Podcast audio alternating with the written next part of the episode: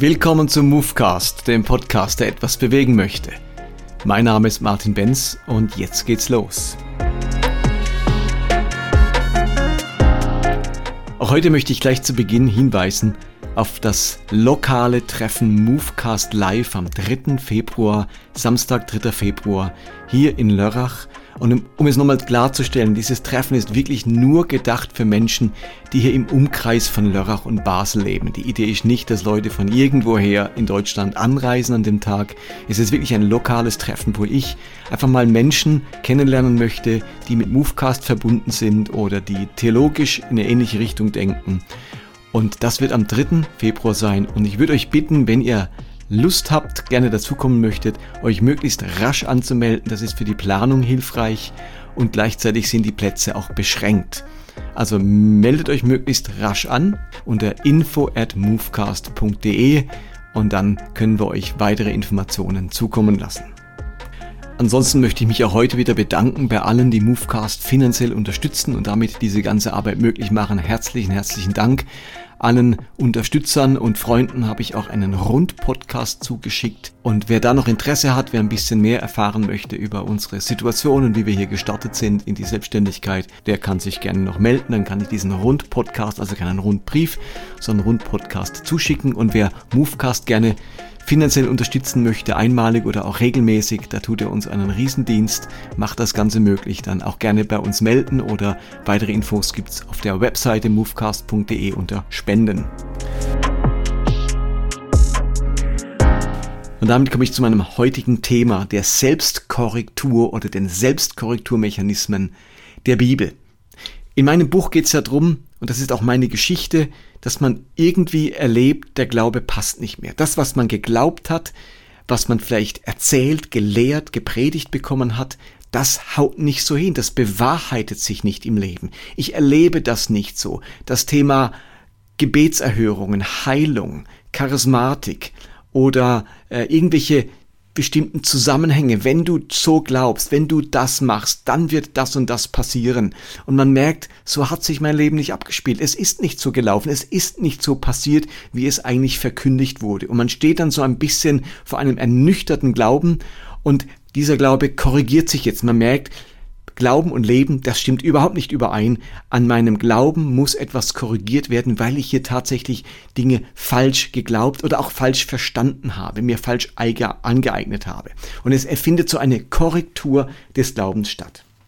Und ich halte diese Korrekturmechanismen, dass es Korrekturen, Richtungsänderungen im Leben gibt, für völlig legitim, sogar für wichtig, weil das Leben in Bewegung ist, weil wir selbst mit unserem Glauben auf einer Reise sind. Glaube ist kein Standpunkt, sondern eine Reise, sage ich immer wieder.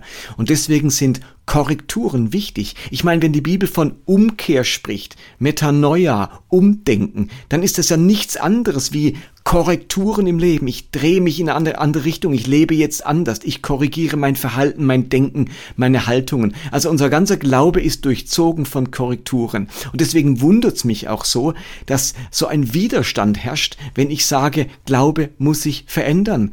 Glaube darf sich korrigieren, weil unser ganzer Glaube als Kern diese Umkehr, diese Korrekturen hat. Und da ändert sich natürlich was am Leben. Mein Leben korrigiert sich, aber auch was ich glaube, das ist ja Ausdruck meines Lebens, darf sich etwas korrigieren.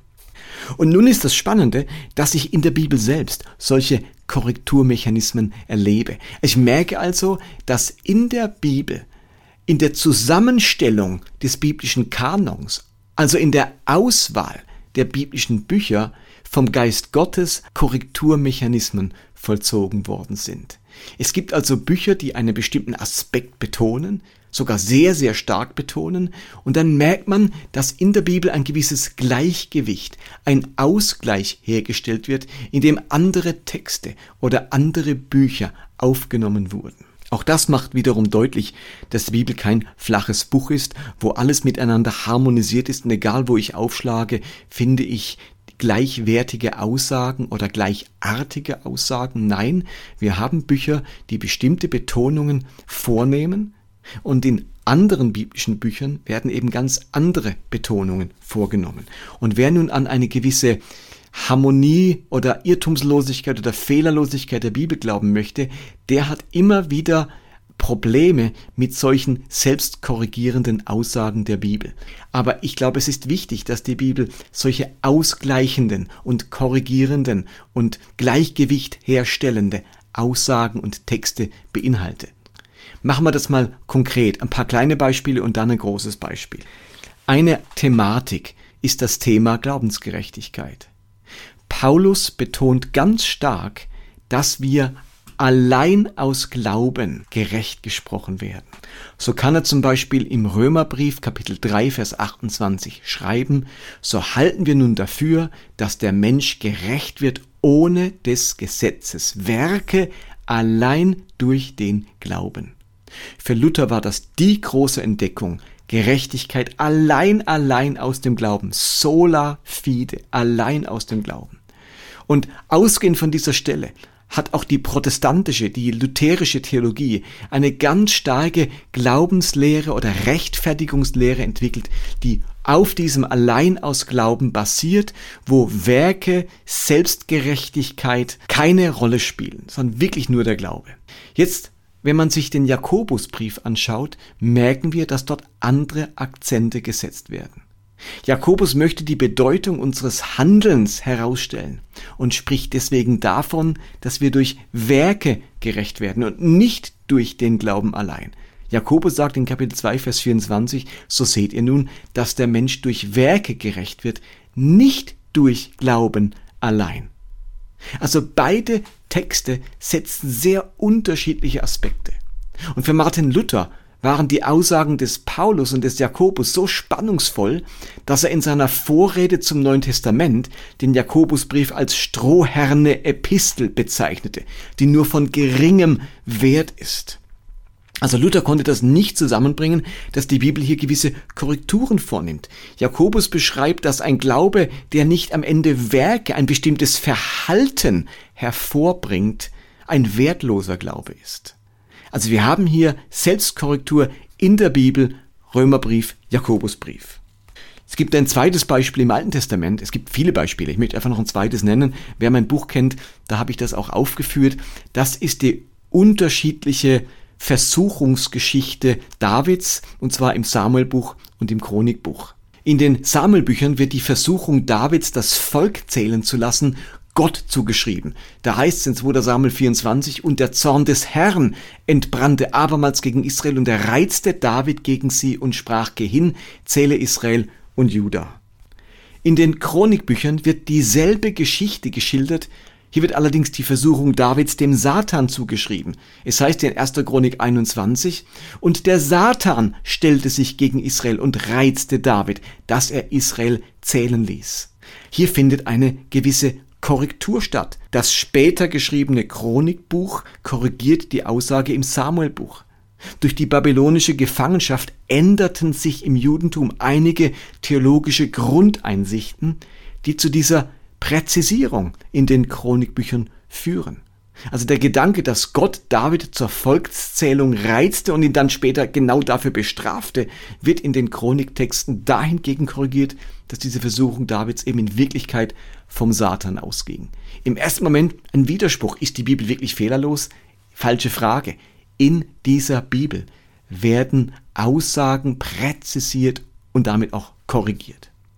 Und jetzt komme ich zum eigentlichen Hauptbeispiel. Und zwar betrifft das die Weisheitsliteratur in der Bibel. Ich habe das schon mal in einem Podcast gesagt, dass ich großer Fan der Weisheitsliteratur bin. Bereits als Teenager habe ich monatlich die Sprüche durchgelesen oder das Buch Prediger oder Hiob oder das Hohe Lied. Das gehört so zur Weisheitsliteratur, die eben ganz eigene Akzente setzen. Und die korrigierende Wirkung wird besonders deutlich zwischen dem Buch Sprüche und dem Buch Prediger. Beide Bücher werden König Salomo zugeordnet, wobei besonders in den Sprüchen deutlich wird, dass das Buch redaktionell bearbeitet wurde und die Weisheitssprüche verschiedener Autoren zusammengestellt wurden. Ende des ersten Jahrhunderts gab es dann ein Konzil, das Konzil von Jamnia, wo Juden entschieden haben, jüdische Gelehrte, welche Bücher nun wirklich zum biblischen Kanon gehören. Das Buch Sprüche war eigentlich unstrittig, anders beim Buch Prediger. Da gab's die Schule des Shammai, des Rabbi Shammai und die Schule des Rabbi Hillel. Das waren zwei theologische Schulen. Und die Schule des Hillel hat dieses Buch Prediger akzeptiert, gesagt, dass jawohl, das gehört in den Kanon rein. Die Schule des Shammai hat das Buch abgelehnt und gesagt, das steckt eigentlich voller Widersprüche im Gegensatz zu anderen biblischen Büchern und hat sogar einige heretische Lehren drin. Am Ende hat sich die Schule des Hillel durchgesetzt und das Buch kam in den biblischen Kanon. Auch hier zeigt sich, ja, dieses Buch Prediger, das steht eben in gewisser Spannung das korrigiert so manches, was in anderen Büchern gesagt wird. Und wenn man diese Spannung akzeptiert, dann kann man an Weisheit gewinnen, aber man muss diese innere Spannkraft haben. Wenn man aber den Eindruck hat, ja, die Aussagen Prediger, das, das geht jetzt gar nicht, was der sagt, dann ist die Gefahr, dass man es eben ausscheidet aus dem biblischen Kanon. Und meine Behauptung ist nun, das Buch Prediger korrigiert, man könnte auch sagen präzisiert oder erweitert das Buch Sprüche. Das Buch Prediger ist letztlich eine kritische Reflexion des Buchs der Sprüche. Ich würde sagen, das Hauptmerkmal vom Buch Sprüche ist über weite Teile ein klarer Tun-Ergehen-Zusammenhang. Also das Buch schildert in vielen Versen einem bestimmten Tun folgt ein bestimmtes Ergehen. Was der Mensch sät, das wird er ernten.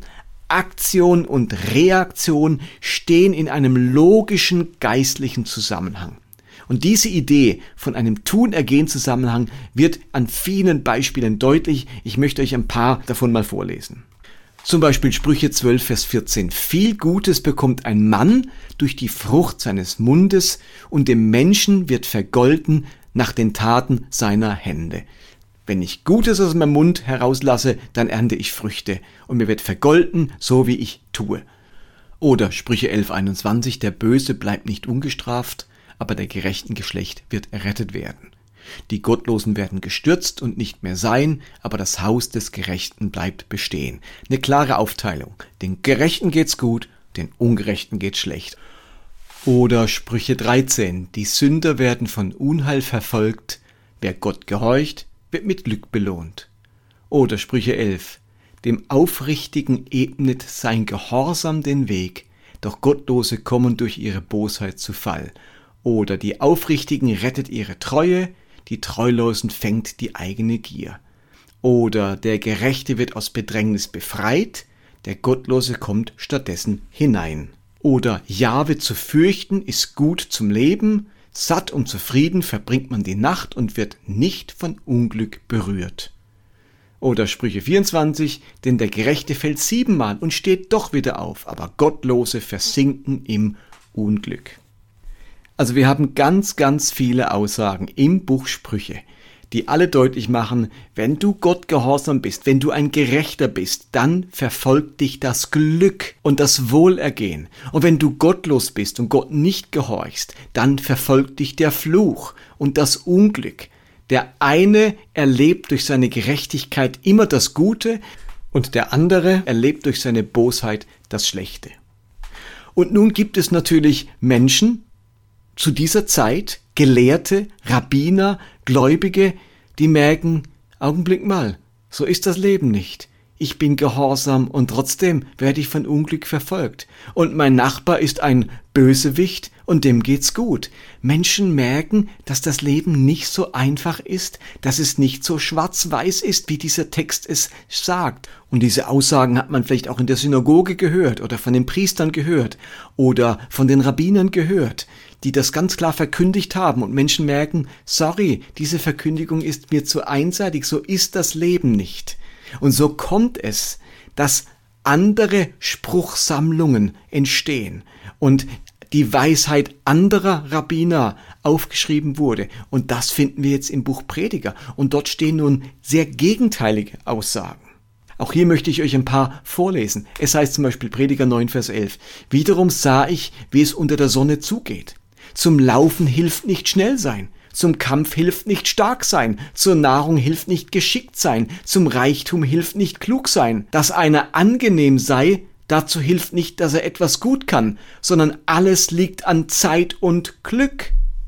Die offensichtlichen klaren Zusammenhänge, die scheinen doch nicht zu gelten. Am Ende ist alles eine Frage von richtige Zeit und Glück und nicht war ich gerecht, habe ich mich angestrengt und so weiter. Oder Prediger 2,14, der Weise hat seine Augen im Kopf, aber der Tor geht in der Finsternis. Und ich merkte doch, dass es dem einen geht wie dem anderen. Da dachte ich in meinem Herzen, wenn es denn mir geht wie dem Toren, warum habe ich dann nach Weisheit getrachtet? Also wenn es am Ende allen gleich geht, was bringt's denn nach Weisheit oder nach Gerechtigkeit zu streben? Oder Prediger 8. Trotzdem geschieht viel Sinnloses auf der Erde. Da gibt es Gerechte, denen es so ergeht, wie Verbrecher es verdienen, und es gibt Verbrecher, denen es so geht, als hätten sie immer das Rechte getan. Ich dachte, auch das ist nichtig. Oder ich sah, wie Gottlose begraben wurden und zur Ruhe eingingen, während andere, die Gott gehorchten, die heilige Stätte verlassen mussten, und man vergaß sie in der Stadt. Auch das ist nichtig. Oder einiges habe ich beobachtet in meinem nichtigen, flüchtigen Leben. Da ist ein Gerechter, der in seiner Gerechtigkeit zugrunde geht, und da ist ein Ungerechter, der in seiner Bosheit lange lebt. Und in diesem Stil gibt es eine ganze Reihe Verse im Buch Prediger. Und das ist ein Stück weit das Gegenteil von dem, was die Sprüche behaupten. Dort war der Tun-Ergehen-Zusammenhang klar. Wenn du gerecht bist, dann erlebst du das positive Glück. Wenn du ungerecht bist, dann erlebst du Unglück. Und es sagt der einfach hier im Prediger, Leute, es ist eben nicht so. Ich beobachte in meinem Leben genau das Gegenteil. Natürlich beobachte ich auch das, was in den Sprüchen steht, aber das ist mir zu einseitig, das ist mir zu extrem. Das Leben spielt auch anders. Und ihr wisst gar nicht, wie mir das gut tut, das zu lesen. Ich liebe diesen Realismus der Bibel. Ich liebe es, dass die Bibel selbst sagt, sorry, da passt was nicht.